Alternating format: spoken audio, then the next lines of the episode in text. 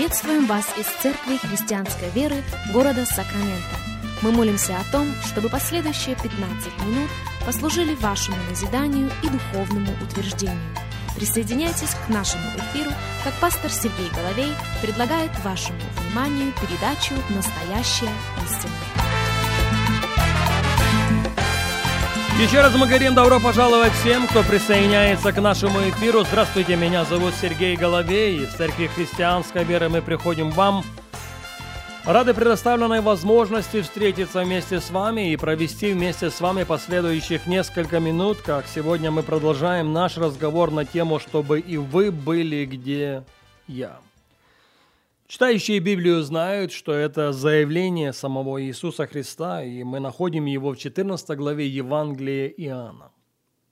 Этот текст является нашим базовым текстом для этой серии радиопрограмм. Евангелие Иоанна, 14 глава, и в первом стихе мы читаем «Да не смущается сердце ваше. Веруйте в Бога и в Меня веруйте. В доме Отца Моего обителей много.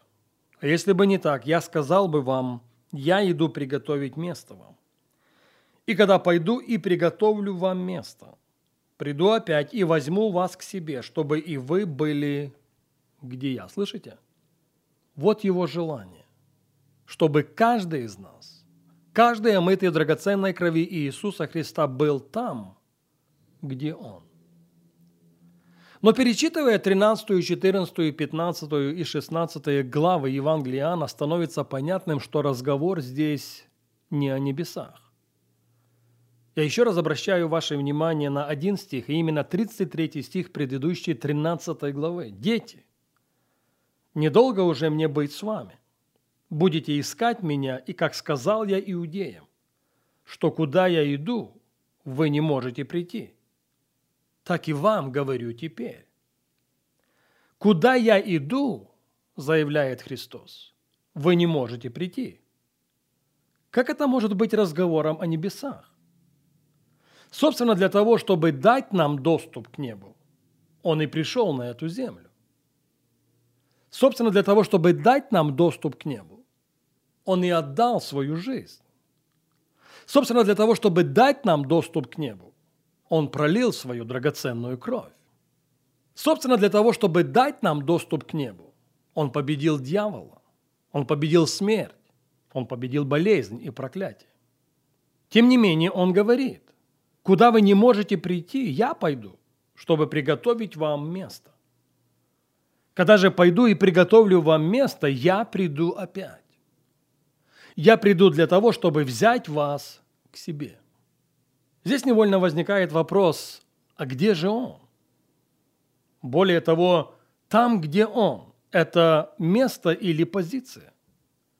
На нашей прошлой встрече мы начали отвечать на этот вопрос, опираясь на ряд текстов Священного Писания. Первый из них – это Марка, 16 глава, 19 стих. Итак, Господь после беседования с ними вознесся на небо и воссел одесную Бога. Римлянам, 8 глава, 34 стих.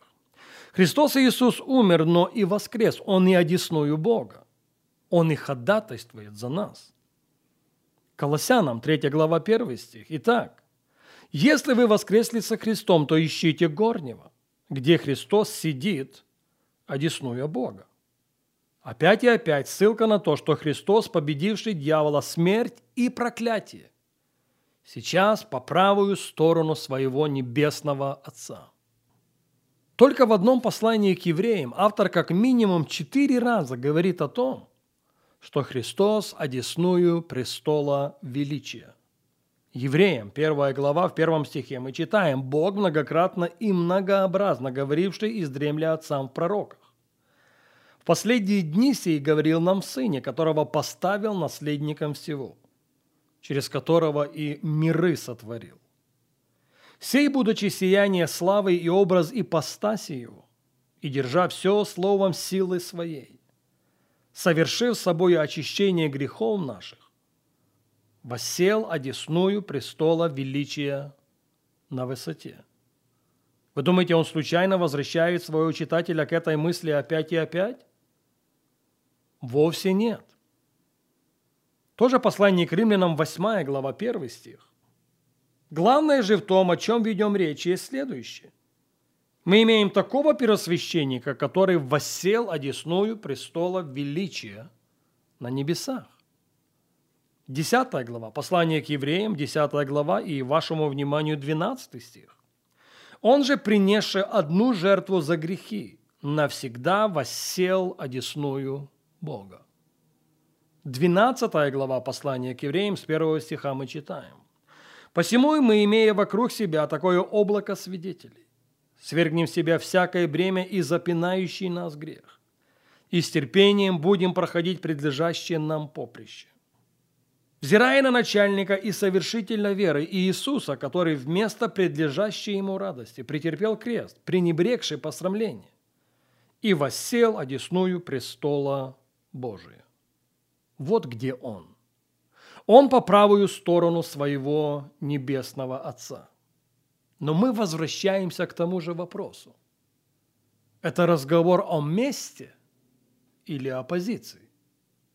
Или это разговор и о месте, и о позиции? Позвольте мне утвердительно сказать о том, что здесь вопрос не столько о месте, сколько о позиции. Позиции духовной власти и авторитета. Вот почему Иисус Христос после своего воскресения смог сказать, «Дана мне всякая власть на небе и на земле, не частичная, не наполовину, не на 75%. Дана мне, дана мне всякая власть и на небесах, и на земле. Согласитесь, что другой раз мы настолько сориентированы на том, что приготовлено нам на небесах, и в этом нет ничего неправильного. Но в силу каких-то причин мы полностью забываем о том, за что Христос заплатил ценой своей жизни а ценой своей жизни, ценой своей драгоценной крови Он заплатил за то, чтобы каждый и каждый без исключения был облечен в духовную власть. Пожалуйста, услышьте меня. Духовная власть на небесах не нужна. Небеса – это место абсолютного подчинения. Там даже Иисус покорится покорившему Ему все, согласно первого послания Коринфянам 15 главы. Мы должны верою принять сегодня обетование. «Се даю вам власть наступать на змей и скорпионов и на всю вражью силу, и ничто не повредит вам». Дьявол знает это.